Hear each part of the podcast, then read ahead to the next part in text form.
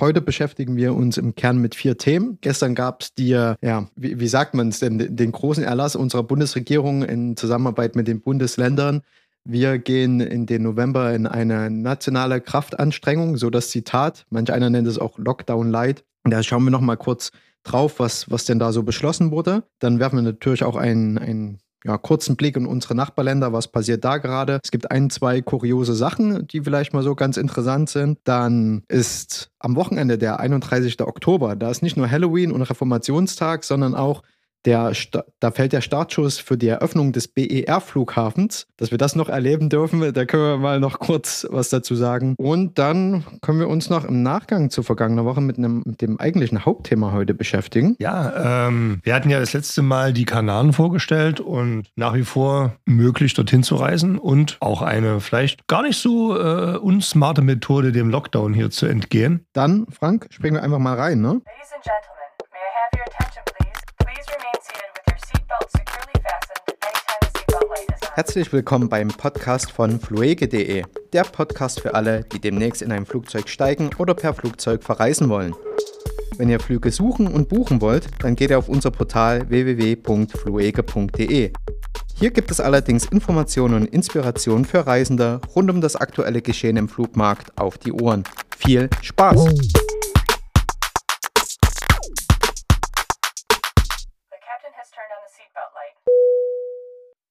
Wo warst du vorletzten Dienstag um 15 Uhr? Bin mir unsicher. Ich vermute im Büro, aber allein. Du vermutest, das hilft natürlich, würde, es würde dem Gesundheitsamt nicht weiterhelfen. Wir hatten ja auch schon ein paar Mal erwähnt, dass wir es gut find, fänden würden, wenn die Corona-Warn-App die Funktion eines Kontakttagebuchs abdecken würde. Tut sie bis jetzt nicht, aber es gibt eine App, die heißt Kontakttagebuch. Oh, was macht die denn? Eine, eine sehr schicke App, kostenlos, schön schlicht. Also einfach eine App, die eines sehr leicht macht. Man kann einfach einen Eintrag hinzufügen, hat sofort ähm, einen Kalender, in dem man das Datum, die Zeit eingeben kann. Die Dauer kann man bestimmen, wie lange man an einem gewissen Ort war. Also hier geht es tatsächlich darum, wenn man wirklich Gegebenheiten war, wo vielleicht mehrere Personen waren. Man kann eingeben, ob man eine Mund-Nasen-Bedeckung getragen hat, ob man Abstand gehalten hat, ob man drin oder draußen war, mit, mit wie vielen Personen man sich getroffen hat und auch deren Kontaktdaten äh, hinterlegen. Finde ich ziemlich auf den Punkt gebracht, die App. Ziemlich gut. Also ich habe sie bei mir installiert. Ich werde sie auch benutzen. Ich habe gerade unseren Podcast-Aufnahme hier eingetragen. Geht relativ schnell, flüssig. Du kannst die Kontaktdaten auch aus deinem Adressbuch importieren. Und du kannst schreiben, dass wir Abstand gehalten haben. Das ist jetzt eine iOS-App. Es gibt für Google aber auch ein, zwei Varianten. Wir packen euch die Links rein für Android und für iOS. Ladet es euch runter für das Tagebuch. Ich glaube, das ist in der aktuellen Lage. Ich hatte neulich irgendwo gehört, dass es doch die Gesundheitsämter schon einen Großteil der Fälle nicht mehr verfolgen können. Knapp drei Viertel aller Kontaktwege bei einer Infektion mit SARS-CoV-2 können nicht richtig identifiziert werden. Man muss natürlich noch mal eins sagen, wenn ihr eh die App installiert und die Corona-Warn-App nicht drauf habt, packt sie mit drauf. Seit gestern ist klar, es gibt eine, ja, eine nationale Kraftanstrengung, nicht richtig? Hat sie mehrfach Das, das, betont. das Wort Lockdown wurde vermieden. Moment, ich kann das gut. Und deshalb brauchen wir jetzt im Mon- Monat November, beginnend vom 2. November, noch einmal eine nationale Kraftanstrengung.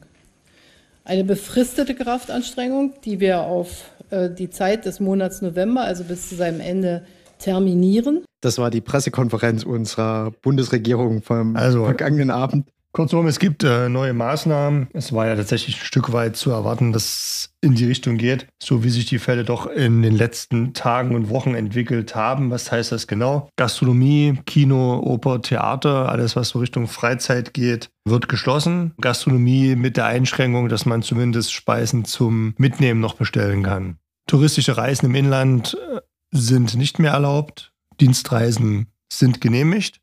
Aber Reisen ins Ausland touristischer Natur sind noch möglich. Ja, beschränkt das Ganze bis äh, Ende November und dann können wir alle nur hoffen, dass sich sozusagen die Infektionsgeschwindigkeit verringert hat und der November dann restriktionsfreier vonstatten gehen kann, hoffentlich. Es gibt natürlich noch ein paar mehr Maßnahmen, die da getroffen wurden, aber das ist jetzt was zumindest Das waren die, die das Reisen anbelangt. Aber wenn man diese Woche wiederum den Podcast mit Herrn Professor Dr. Drosten gehört hat, hat er ja schon mal angedeutet, dass es nicht verkehrt wäre, einfach mal testweise so ein Lockdown-Light, nationale Kraftanstrengung zu fahren. Einfach damit auch die Gesundheitsämter mit dieser Nachverfolgung der Kontakte hinterherkommen und dass man sich eben, wie man so sagt, ein bisschen Zeit verschafft, um dann eben durch den Winter zu kommen. Vielleicht noch als Beispiel, Frankreich macht das ähnlich, sogar mit etwas strengeren Ausgangsbeschränkungen. Also dort sollst du wirklich nur noch rausgehen, wenn du auf Arbeit musst, wenn du einkaufen gehst, zum Arzt gehst, Verwandten irgendwie helfen möchtest. Kurze Spaziergänge sind auch noch erlaubt, aber ansonsten findet dort auch ein Lockdown ab. Ähm, ich glaube, es war der 30. Oktober statt und der geht bis zum 1. Dezember. Also auch nicht nur wir in Deutschland machen jetzt praktisch dieses in Anführungszeichen Spiel, sondern die Nationen ringsherum uns auch. Und wir hatten es ja auch zum Beispiel, Tschechien lässt ja auch keinen mehr rein. Da sind wir vielleicht schon so ein bisschen bei dem Ausblick in die Nachbarländer. Ne? Äh, die Dänen zählen Deutschland als Risikogebiet, weil wir halt so einen hohen Inzidenzfall haben. Du, dürft, du dürftest nicht mehr touristisch nach Dänemark reisen. Die Niederlande haben angefangen, zehn Städte und Regionen als Risikogebiet in Deutschland äh, zu bewerten. Das heißt, wenn du jetzt in die Niederlande aus diesen Gebieten äh, möchtest, dann müsstest du erstmal in zehntägige Quarantäne. Also das heißt, gehen strikt auf den Winter zu. Ein Punkt, den ich nochmal ansprechen würde, wir hatten, wir hatten vor langer Zeit mal das Thema Singapur und das eine meiner Wunschfolgen des Podcasts wäre mal eine Fernaufnahme aus Singapur. Jetzt ist es so, dass du noch für geraume Zeit eigentlich nicht nach Singapur einreisen darfst als deutscher Tourist. Aber es gibt so ein bisschen Hoffnung. Eine Queen Lane nennt sich das. Und zwar wird gerade ausgearbeitet, dass Geschäftsreisende zwischen Deutschland und Singapur, also nach Singapur reisen können. Und das soll dann modellhaft auch für andere Staaten gelten. Also seitens Singapur, also ein bilaterales Abkommen, das wir wahrscheinlich demnächst häufiger sehen werden, also Einzelabkommen zwischen Staaten. Und ich habe doch ganz stark die Hoffnung, dass alle möglichen Vorgesetzten von mir gerade zuhören und es doch einen Grund gibt, dass ich unbedingt im Januar nach Singapur muss und äh, verdonnert werde, dahin zu kommen. Das würde ich natürlich für die Firma auf mich nehmen. Kennst du das Sprichwort Geduld bringt Rosen? Offensichtlich nicht. Offensichtlich nicht. Was ich bemerkenswert diese Woche auch fand oder was ich gelesen habe, ist, die Slowakei will in vier Tagen fast das gesamte Volk auf Corona, auf SARS-CoV-2 testen. Und da bin ich mal gespannt, was dabei herauskommt. Weil, ja, die Frage ist auch, was ist die Intention dahinter? Sind das Antigen-Tests oder wollen Sie jetzt, also wollen Sie gucken, wer bereits immun ist oder wollen Sie aktive Infektionen aufdecken? Interessant wäre natürlich die Frage, wenn, wenn angenommen es wären PCR-Tests und du weißt damit Infektionen nach und du behandelst dann entsprechend diese Infektion in der Hoffnung, dass das, ich sage mal, diese Weiterverbreitung der Infektion, der Neuinfektion stoppt, inwiefern das praktikabler zum Beispiel als ein Lockdown ist. Ich meine, diese Tests und diese Behandlung kosten auch Geld, aber wenn du dadurch einen Lockdown entgehen könntest, ist das natürlich auch noch eine Option. Also die Frage ist natürlich, ob du ähm, damit wirklich alle Infektionen erfassen kannst. Es kann ja auch sein, dass sich jemand gerade erst infiziert hat und der Test schlägt noch nicht an. Das heißt, du müsstest das iterativ gestalten. Machst jetzt einmal alle, dann kann man ja schon eine gewisse Prozentsatz der Leute vielleicht auch ausschließen, die es schon hatten, jetzt in der Zeit schon oder in der Zeit positiv getestet werden, den nimmt man raus. Dann man den ganzen Rest nochmal eine Woche später und macht es nochmal. Und dann vielleicht nochmal und dann hätte man, also das, das wäre vielleicht sogar ein smarter Ansatz. Aber ja, äh, klingt nach einem spannenden Experiment. Ich würde dich auch darum bitten, dran zu bleiben, Kevin. Dann werde ich das tun, wenn du mich darum bittest. Dann, Frank, habe ich hier noch was. Und zwar hat mich diese Woche, vielen Dank übrigens auch dafür, eine Kollegin auf zwei Kuriositäten hingewiesen. Ich freue mich übrigens immer, wenn, wenn wir solche Hinweise bekommen, auch wenn die nicht immer ihren Weg in den Podcast finden, aber manchmal verbinden die sich mit Themen. Und zwar startet die Airline Air New Zealand ihre Überraschungsflüge wieder. Und was, was ist da drin, wenn du das kaufst oder sowas buchst? Also im Prinzip weißt du es nicht genau, aber du fliegst an irgendeinen Ort, in irgendein Hotel zu einem festen Preis.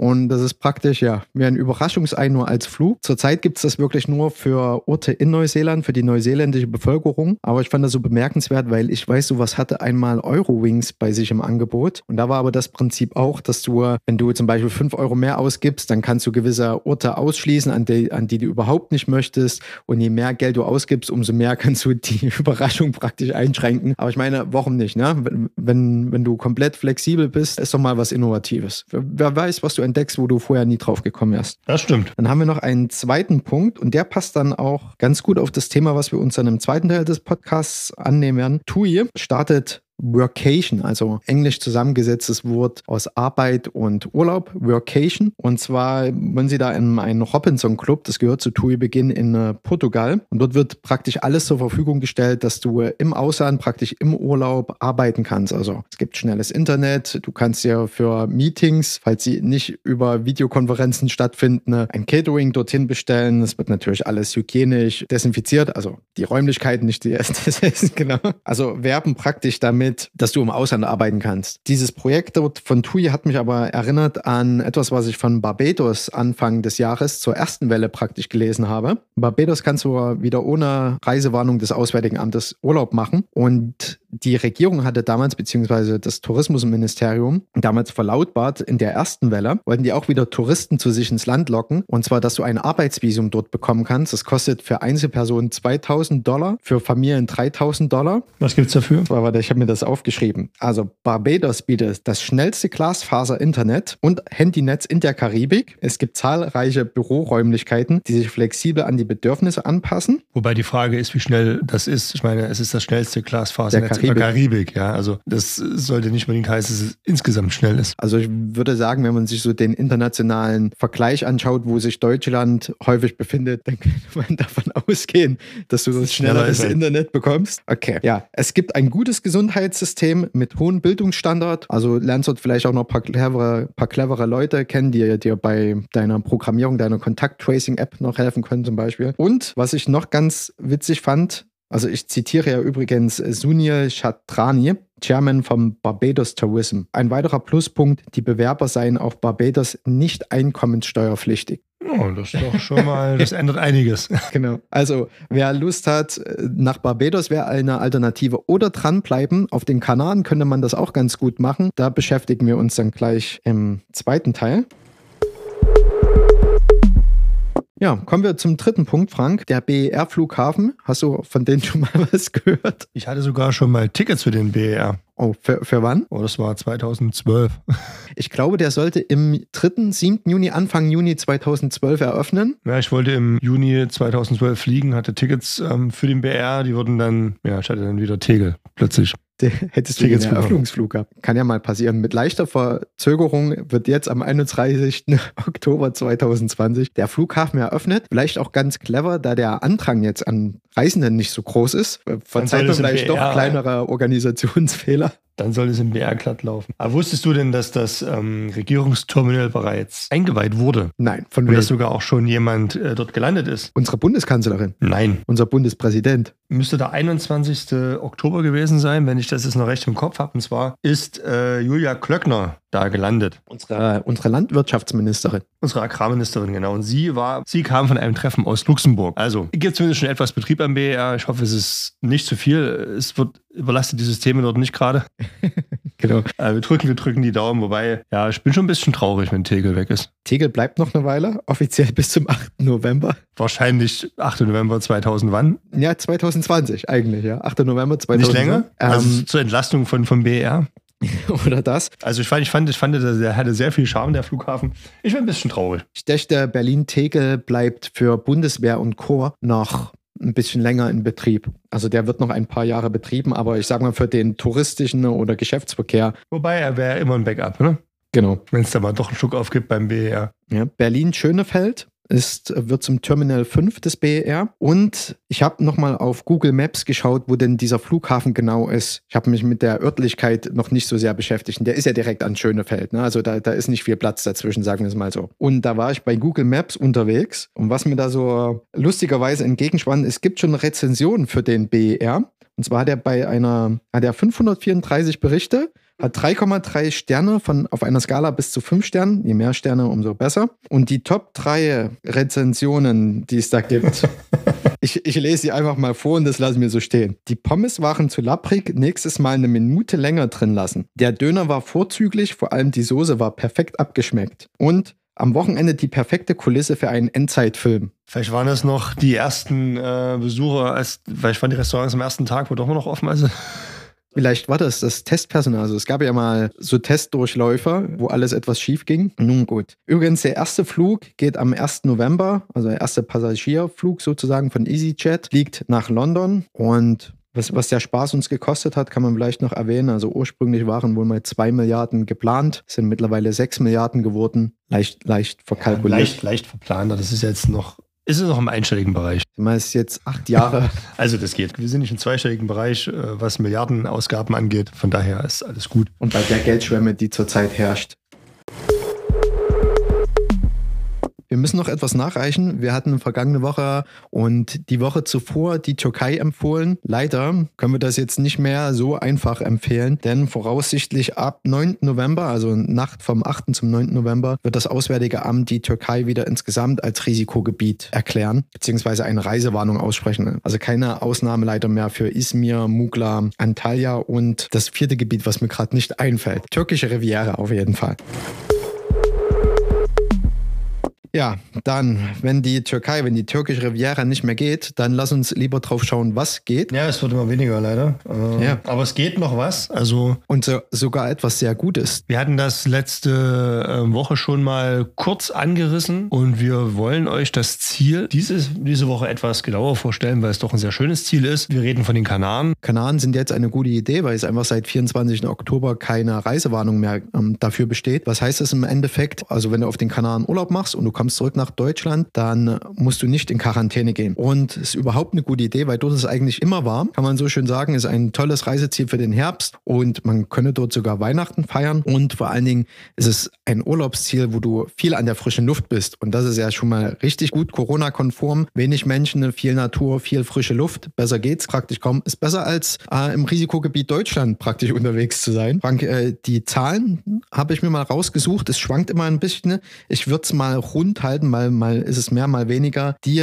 Neuinfektion pro 100.000 Einwohner in den vergangenen sieben Tagen liegt über alle Kanarischen Inseln hinweg im Schnitt derzeit so um die 40, mal etwas weniger, mal etwas mehr. Aber das Wichtige ist, es ist unter 50 und deswegen besteht keine Reisewarnung. Also ich verlinke in unseren Shownotes A all die Impressionen, die wir jetzt praktisch geben für die Kanaren und auch nochmal das offizielle Dashboard, wo man sich die Zahlen der Neuinfektion, der Gesamtinfektion, der derzeit Erkrankten und wieder Geheilten alles anschauen kann. Das findet ihr in den Shownotes und bei uns auf der Seite einfach mal aufs Display schauen, runterscrollen, da findet ihr den Link. Was ich noch dazu sagen kann, wir hatten im, äh, in einem der letzten Podcasts uns mit Corona-Schutz, Corona-Versicherung beschäftigt. Das Gute ist an den Kanaren, die haben das schon für ihre Einreisenden pauschal bezahlt. Das heißt, wenn ihr auf die Kanaren reist und ihr seid euch, das ist die Voraussetzung, noch keiner SARS-CoV-2-Infektion bewusst, was denke ich mal der Fall sein sollte, und euch würde auf den Kanarischen Inseln ja eine Infektion mit SARS-CoV-2 passieren, ihr erkrankt an Covid-19, dann würdet ihr die medizinische Behandlung gestellt bekommen, einen Rücktransport und auch Quarantänekosten würden übernommen werden.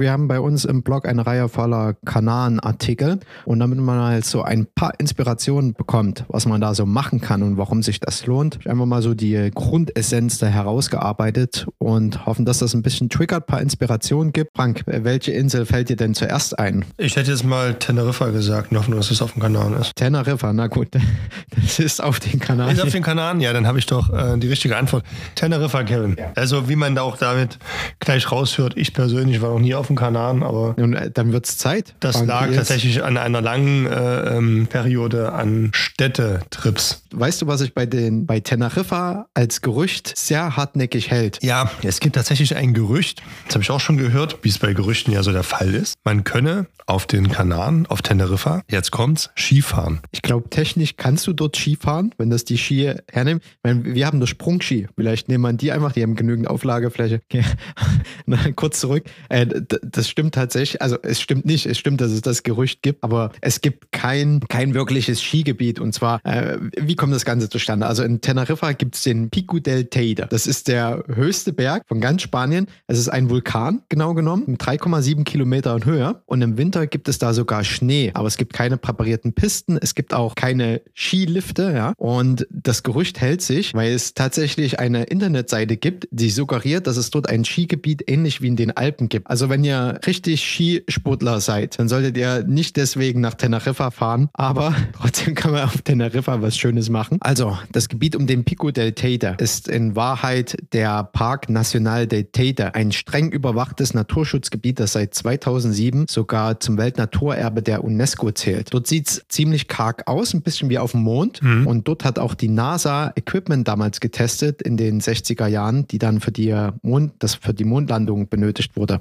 Also wenn du dich mal so wie auf dem Mond fühlen, fühlen möchtest, ohne die Schwerelosigkeit, oder zumindest nicht so stark wie auf der Erde, dann ähm, dort einfach mal in den Naturpark ein bisschen äh, herumspazieren. Es gibt eine Gondel, die dort hochführt auf, den, auf diesen Vulkan. Die letzten 200 Meter müsstest du selber laufen. Aber ich sag mal, Natur genießen, Naturpark, äh, da läuft man gerne, würde ich jetzt behaupten. Äh, vielleicht noch hier der Disclaimer oder Achtung, du brauchst eine kostenlose Genehmigung vorab, um dort hochzukommen. Den Link gibt es bei uns im Blog, in den Show Notes. Das werde ich heute noch sicherlich öfters wiederholen. Und was man nur zurzeit aufpassen muss, das letzte Mal oder die letzte Fahrt nach oben kannst du um 2 Uhr nachmittags nehmen. Das ist die einzige Einschränkung. Dieser Vulkan teilt Teneriffa an sich auch in zwei klimatische Gebiete praktisch. Im Norden hast du es eher wolkig, eher windig, dezent kühler, würde ich sagen. Im Süden ist es dagegen eher trocken und warm. Der wärmste Monat ist der September dort. Jetzt haben wir Oktober, November. Das heißt, es ist nicht mehr brühend heiß. Das heißt, äh, für außer, ähm, außer Hausaktivitäten äh, an der frischen Luft sich bewegen und vor allen Dingen Sportaktivitäten, wer sowas macht, machen möchte, ist jetzt praktisch perfektes Wetter dort. Und deswegen sind die Kanaren halt auch ein Herbstreiseziel schlechthin. Du kannst auf Teneriffa ziemlich viel Sport machen. Das ist natürlich ein Surferparadies, aber da kommen wir gleich nochmal auf einer anderen Insel dazu. Ja, im, äh, im Süden ne, vor allen Dingen, also wo es eher warm und trocken ist. Dort hast du viele Surfschulen und Spots, wo du dir halt deine Bretter ausleihen kannst. Was geht noch sportmäßig? Sport, ähm, Biken. Biken. Also du kannst mit dem. Fahrrad fahren, genau. Aber sehr du cool. kannst äh, dir ein Rennrad mieten. Das ist eine, eine sehr gute Strecke dort, um Kilometer zu reisen praktisch. Also zu, also du kannst Mountainbiken, du kannst mit dem Rennrad unterwegs sein, du kannst ja auch ein E-Bike mieten, wer es schnell, aber trotzdem gemütlich mag. Auch da haben wir eine Empfehlung, wo du dir gut was ausleihen kannst. Ich habe mal geschaut, ein Profi-Frauenrennrad zum Beispiel. Je, je länger du das natürlich mietest, umso günstiger wird es pro Tag. Ja, wenn du jetzt so, ich sag mal, bis zwei Wochen unterwegs bist, dann kostet dich der Spaß 20 Euro pro Tag. Ähm, ein paar Euro mehr, je kürzer du das mietest, jeweils pro Tag. Und dort gibt es Stationen, wie gesagt, verlinkt bei uns im Blog, entsprechenden Artikel. Das wird ja auch richtig auf deine Körpergröße und deine Statur angepasst. Und die sind auch super freundlich, dir zu erklären, äh, was sind die so die besten Routen, äh, wenn du mit dem Mountainbike unterwegs bist oder wo kannst du am ja, entspanntesten Fahrrad fahren. Ich sag mal, auf Teneriffa gibt es genügend, was du sportlich machen kannst an der frischen Luft, um die Natur zu genießen, um nicht in Menschenmengen unterzugehen und praktisch genau dich so zu verhalten, wie es zurzeit gewünscht wird. Ja, Frank, dann drei, mit drei Inseln habe ich mich beschäftigt. Teneriffa hast du dir jetzt schon gewünscht. Wir kommen gleich zu Fuerteventura. Vorher möchte ich aber kurz auf Gran Canaria eingehen. Auf Gran Canaria kannst du genauso Stadturlaub machen, Natururlaub und Sporturlaub oder auch alles drei zusammenpacken. Wir haben einen Artikel, der beschäftigt sich mit Las Palmas und heißt da das Rio der Kanaren. Äh, kurzum, wir, wir lassen das Feiern und Kanaren, Karneval mal weg, weil das passt gerade nicht so in die Zeit, ja. Aber in dem Artikel findet ihr ein paar tolle Hotelinspirationen, wo man richtig urige Hotelzimmer oder Fincas mieten kann. Deswegen ist der Artikel trotzdem ans Herz gelegt. Äh, scrollt dort etwas weiter runter. Da habt ihr ein paar gute ja, Impressionen, weil wie man sich wie so ein richtiger Spanier praktisch äh, fühlen kann. Und äh, ansonsten hat, äh, findet ihr in Santa Catalina ein ziemlich schickes Hafen- und Vergnügungsviertel. Das ist, lädt natürlich eher zum Gucken und Schlendern derzeit ein, als zum groß Party machen. Das denke ich, klar, ja. Spanische Küche und Kultur kann man dort genießen.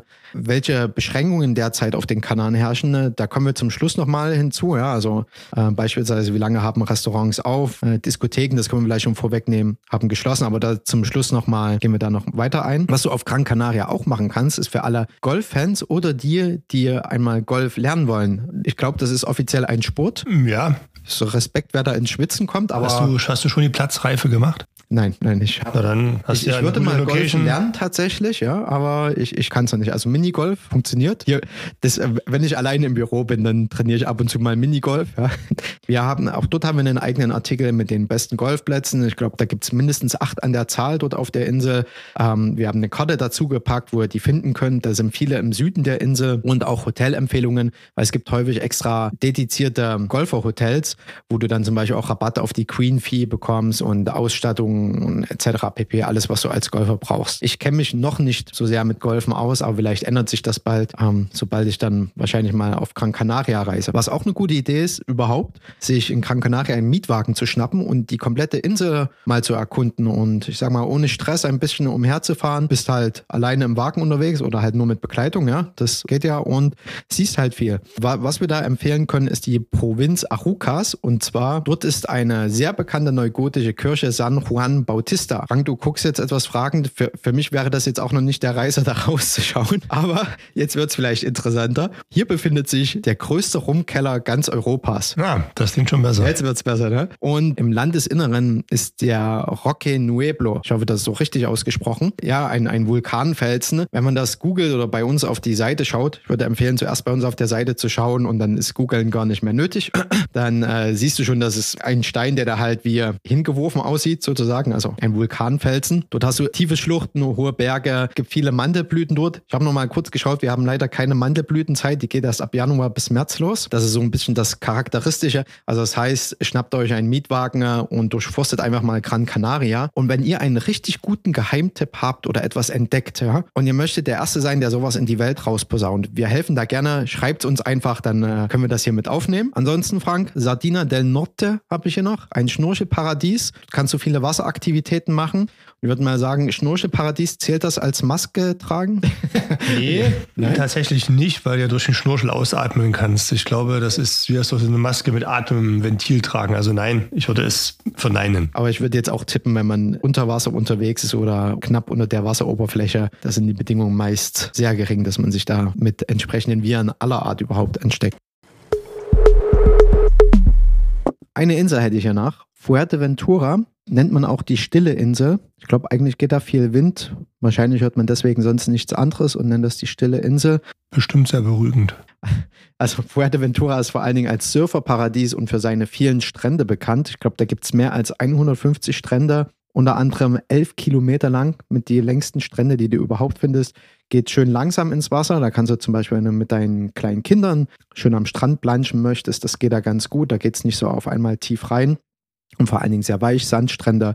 Im Hinterland hast du auch manchmal so ein bisschen karge Gegenden dann. Ne? Das ist halt so typisch für diese, ja, ich sag mal, Vulkaninseln. Wir haben einen Artikel, der beschäftigt sich mit Fuerteventura und mit Christoph Uhlmann.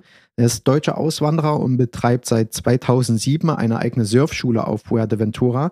Und bei denen hatte ich gestern Abend nochmal nachgehakt, wie denn derzeit die Situation aussieht. Und einfach fragen, Mensch, geht denn das noch überhaupt? Weil in Zeiten der Corona-Pandemie ja, und der bestehenden Reisewarnung, die es noch bis vor ein paar Tagen für die Kanaren gab, wäre es ja jetzt nicht allzu verwunderlich gewesen, wenn Unternehmen da, so, so hart es klingt, ähm, pleite gegangen wären. Und er hat äh, super schnell reagiert und auch eine Einschätzung gegeben. Und wir hatten dann einfach ausgemacht, dass wir ihn heute einfach mal im Podcast anrufen und das direkt von ihm hören können. Ich denke, das ist auch für unsere Hörerinnen und Hörer ganz interessant, wenn wir da einen direkten Draht dazu haben. Deswegen rufen wir ihn gleich mal an und hacken mal so nach. Ah, Hallo Christoph, vielen Dank, dass du dir die Zeit nimmst. Grüß dich. Hallo. Wie schaut es denn jetzt gerade aus? Also die Kanaren sind seit 24.10. Keine, kein Risikogebiet mehr. Wie ist denn die Lage vor Ort gerade? Also die Lage vor Ort, die Lage vor Ort ist jetzt äh, gar nicht so viel anders als in den vergangenen Wochen. Ähm, Im Frühjahr hatten wir ja diesen Lockdown mit der Ausgangssperre. Das war jetzt natürlich in den vergangenen Wochen nicht. Die Hygieneregeln sind jetzt hier ähnlich äh, wie auf dem europäischen Festland. Und es ist natürlich nach wie vor sehr leer hier. Also es gab im Sommer sozusagen so ein kurzes Aufleben des Tourismus, aber mit der Reisewarnung, die im September kam, ist das ganz schön zurückgegangen. Und ja, wir sind als Individualreiseveranstalter für Sportreisen, haben wir eine Nische, wo wir natürlich schnell auch wieder sozusagen, oder wo man sagen kann, unsere Kundschaft ist die erste, die wieder kommt, aber hier vor Ort so der, der Pauschaltourist oder die Pauschaltouristen sind noch nicht so wieder richtig zurückgekehrt. Aber man merkt, dass jetzt langsam mehr Touristen zurückkommen. Aber man muss sagen, dadurch, dass die Inseln so stark vom Tourismus leben, bahnt sich hier schon ein Stück weit so eine soziale Katastrophe an.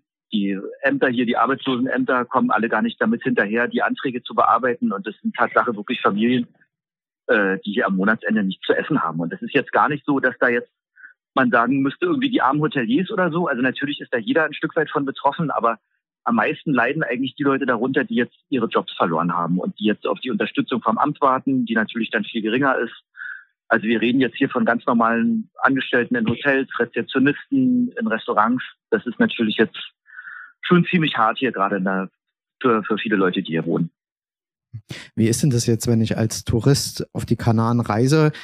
Kann ich da noch genauso, sage ich mal, alles machen wie vorher oder wie sind die Einschränkungen jetzt? Äh, wenn man jetzt als Tourist auf die Kanaren kommt, dann kann man eigentlich wirklich, ähm, also na, sozusagen in Anbetracht der jetzigen Situation, noch sehr viel machen. Also es ist so, dass es einige Ausflüge, die es jetzt hier so gibt, äh, momentan nicht stattfinden können. Größere Inselrundfahrt mit dem Bus zum Beispiel, einfach aufgrund dessen, dass man nicht so lange zusammen in einem Bus sitzen kann. Aber ansonsten, die Strände sind natürlich hier, der Wassersport, das läuft nach wie vor. Auch wir haben bei uns in der Surfschule äh, Gäste und äh, man kann ganz normal am Strand Wassersport machen, spazieren gehen, schwimmen, baden.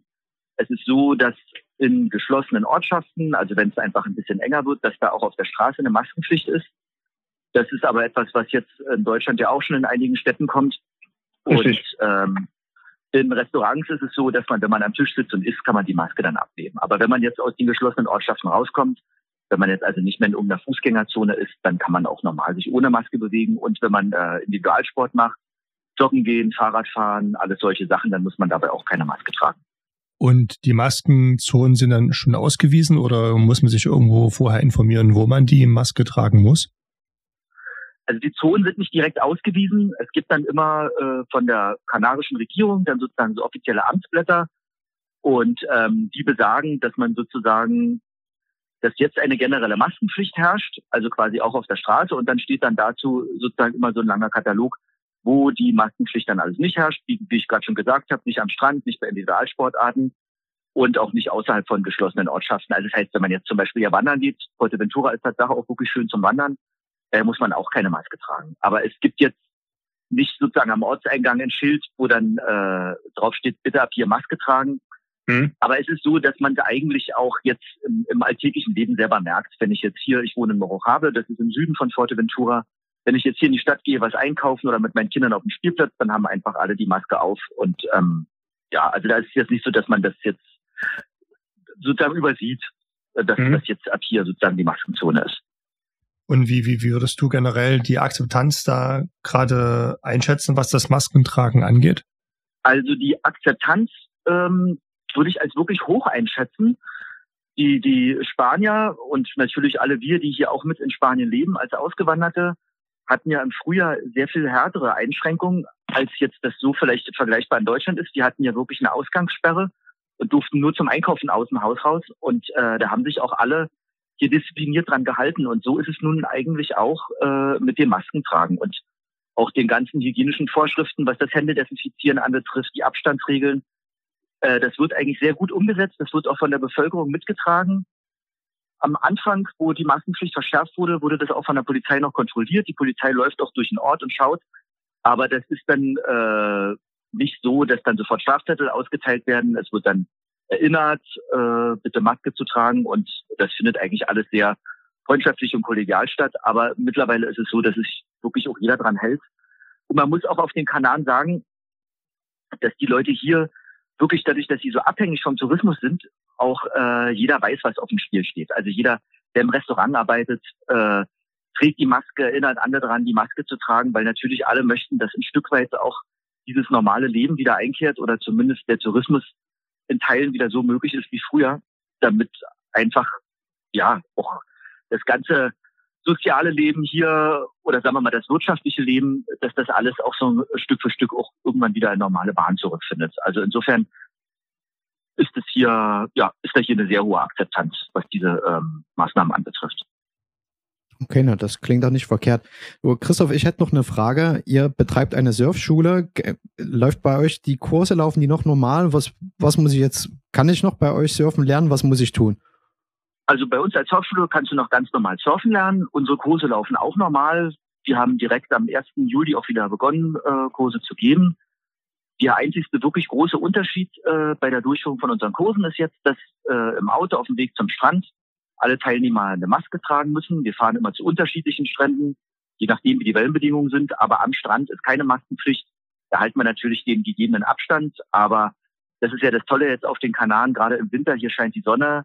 Man ist am Strand, da ist Platz, hier ist Wind. Das heißt also, die Desinfektion findet einfach sowieso schon statt durch Sonne, Wind, Meer. Und insofern kann man bei uns ganz normal an Kursen noch äh, teilnehmen. Und wir geben auch Kurse, vielleicht nicht mehr in den Umfang wie früher, aber wir haben auch Gäste, die herkommen. Und gerade jetzt, wo die Reisewarnung äh, aufgehoben wurde, melden sich auch jetzt für November noch kurzfristig Leute an. Leute, die schon mal bei uns im Kurs waren, auch neue Gäste. Und ja, wir freuen uns, dass wir so in unserem, in unserer Nische noch weitermachen.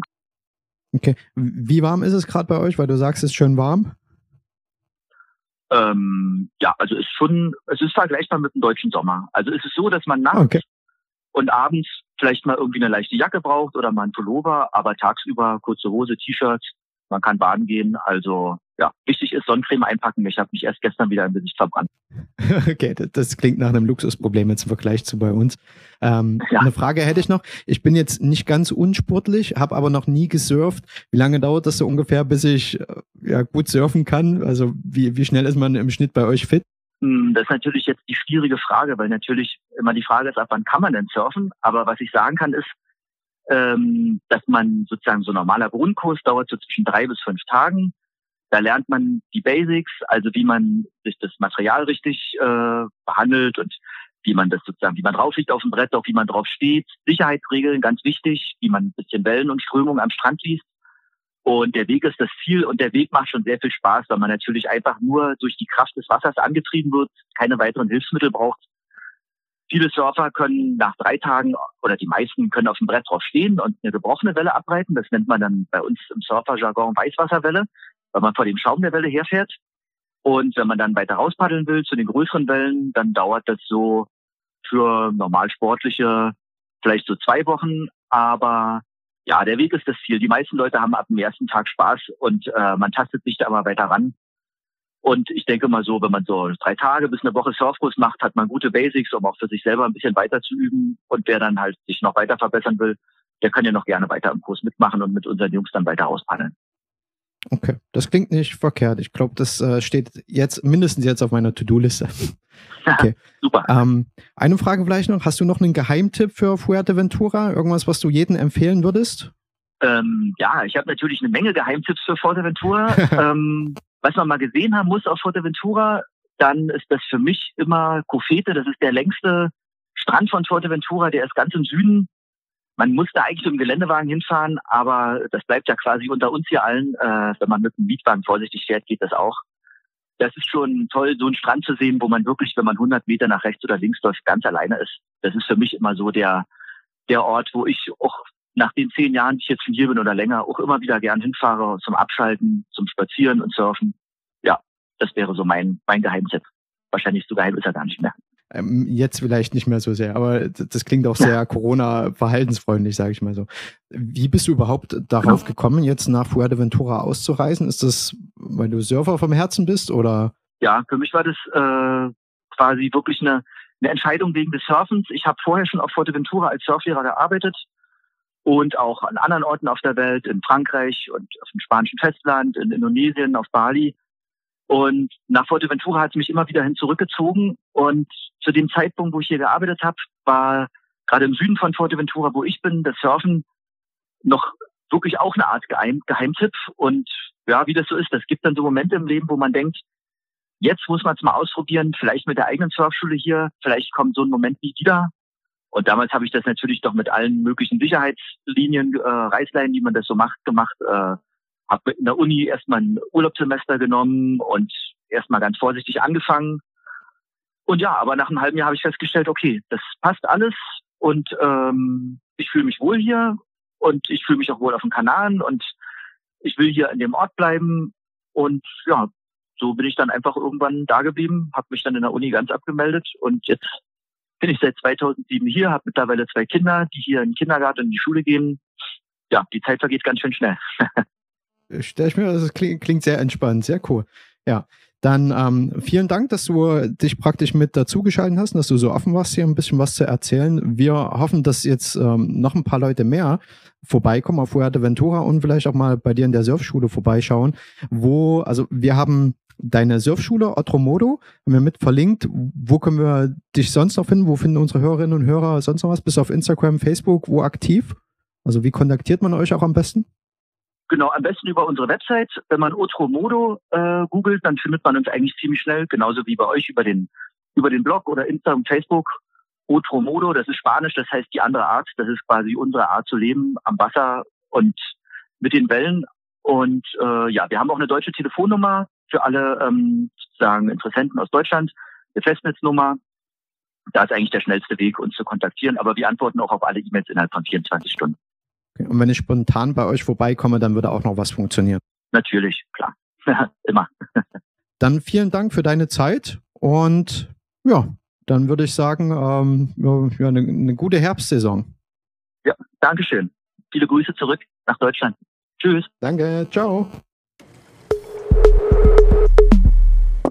So, Kevin, also angenommen, ich würde mich jetzt inspiriert fühlen und sagen, ja, jetzt will ich doch zu den Kanaren. Gibt es da noch was zu beachten, zumal wir aus Deutschland kommen? Ähm, ein Land, was, glaube ich, gerade möglicherweise als Risikogebiet eingestuft sein könnte. In die Richtung zumindest nicht, aber es gibt ein paar Sachen, die du vorher wissen solltest. Ja. Bevor du dort einreisen möchtest, musst du dich praktisch anmelden. Den Link, wo du das machen kannst, packe ich mit in die Show Notes beziehungsweise bei uns auf den Blog. Du kannst es auch via App erledigen. 48 Stunden vor deiner Reise schickst du das dann ab und bekommst dann einen QR-Code zurückgeschickt und den hältst du dann, wenn du in das Land reinkommst, an ein Lesegerät dort. Das ist ähnlich wie das vielleicht manche Urlauber mit Griechenland kennen. So funktioniert das ähnlich auch auf den Kanaren. Was jetzt neu ist, ab November solltest du einen Corona-Test absolvieren, bevor du in das Land reisen möchtest. Ich habe noch nicht herausgefunden, das war soweit noch nicht klar, ob das ein PCR-Test sein muss, der genauer ist, aber dafür auch etwas teurer. Dann kannst du pauschal schon 100 Euro rechnen. Oder ob ein Antigen-Test reicht, der das Ergebnis schneller vorweist. Und der kostet auch nur, ich sag mal so, um die 30 Euro dann. Ne? Ah, und das, sobald ich da mehr Informationen habe, packe ich das bei uns mit auf dem Blog. Dort findet ihr das auch nochmal. Ähm, der Test darf maximal 72 Stunden alt sein und den muss man auch im Hotel, in das man dann eincheckt, vorweisen. Das Hotel darf bzw. muss einen nicht aufnehmen, wenn man dieses negative Ergebnis nicht vorweisen kann. Das Pendant zur Corona-Warn-App gibt es auch für die ähm, Kanarischen Inseln. Das bitte installieren. Damit ist man praktisch näher an das Gesundheitsamt angeschlossen. Ja. Und ja, was, was gibt es sonst noch zu wissen? Gesundheitskontrollen können stattfinden am Flughafen, wird dann Fieber gemessen. Wenn du mehr als 37,5 Grad hast, dann kannst du deinen Urlaub dann leider nicht so verbringen. Aber ich sag mal, dass man gesund ist, sollte man schon vorher, bevor man abfliegt, ähm, sicherstellen, sagen wir es mal so. Es gibt vor Ort Hygieneregeln.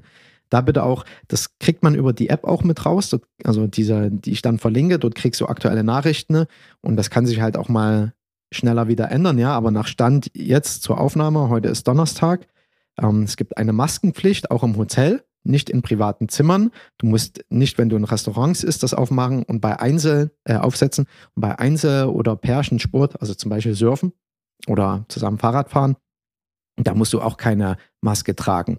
Äh, wer sich nicht daran hält, kann bis zu 100 Euro Strafe bezahlen. Kinder ab sechs Jahren müssen auch eine Maske tragen. Man sollte sich bei Symptomen natürlich melden, beim Arzt, Gesundheitsamt. Ja. Restaurants und Bars schließen 1 Uhr, dürfen maximal 75 Prozent Maximalauslastung haben. Und es finden, äh, also zurzeit haben keine Diskos auf. Also bequem Tapas essen, das geht. Party machen bis zum nächsten Morgen, das geht nicht. Nachvollziehbar. Aber ich denke, das ist ja auch nachvollziehbar genau, aktuell. Genau, genau. genau das, was ja dann ja. verantwortliches Verhalten nicht ähm, konform wäre. Es herrscht übrigens Rauchverbot, wenn du keine zwei Meter Abstand halten kannst. Das fände ich sogar eine Sache, die man darüber hinaus beibehalten könnte. Ich bin dann gespannt, sobald es die Maskenpflicht beim Rauchen gibt.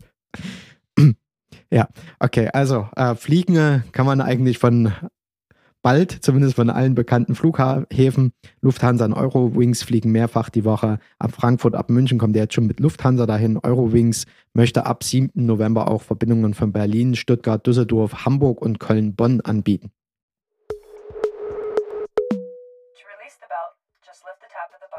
Also, ich hoffe, wir haben ein bisschen Lust auf die Kanaren gemacht oder zumindest ein paar Inspirationen gegeben, was man da machen kann. Und weil wir es am Anfang des Podcasts mit hatten, ne, dieses im Ausland arbeiten und so ein bisschen das Angenehme mit den, oder das Nützliche mit den Notwendigen, wie sagt man? Das Angenehme mit dem Notwendigen verbinden, kann man auch auf den Kanal machen. Ich hatte heute auch eine, einen Beitrag vom Hessischen Rundfunk gehört, die sich da mit einem Pärchen unterhalten hatten, die auf den Kanaren sind. Und die bleiben jetzt zum Beispiel auch bis Ende November dort. Und praktisch, wenn sie zurückkommen, dann ist die Lage in Deutschland hoffentlich auch besser. Das ist genau der Punkt. Also Kanaren wäre jetzt ein guter Zufluchtsort. Ja. Dann würde ich sagen, vielen Dank, dass ihr zugehört habt. Wie gesagt, äh, falls ich das noch nicht erwähnt hatte, alle Infos, Links findet ihr über die Shownotes in unserem Blog. Und dann würden wir uns freuen, wenn euch der Podcast gefallen hat und ihr eine Bewertung, vor allem bei Apple Podcasts kann man ganz gut bewerten, aber auch bei Google Podcasts hinterlasst. Gerne fünf Sterne, wenn das Ganze gut war. Wenn ihr im Bekanntenkreis Leute habt, die das vielleicht interessiert oder die euch mit Fragen löchern zu dem Thema eure Meinung hören wollen, schickt auch gerne da den Podcast rüber. Wir freuen uns über Abonnenten. Es ist Halloween, tragt Maske. Ah, stimmt, Halloween, Kevin, gutes Stichwort. Vielleicht auch ein Anlass, mal auch gewisse Maskemuffel noch zu überzeugen, doch eine Maske zu tragen. Ja. In dem Sinne, bis zum nächsten Mal. Schön, dass ihr dabei wart. Wiederhören.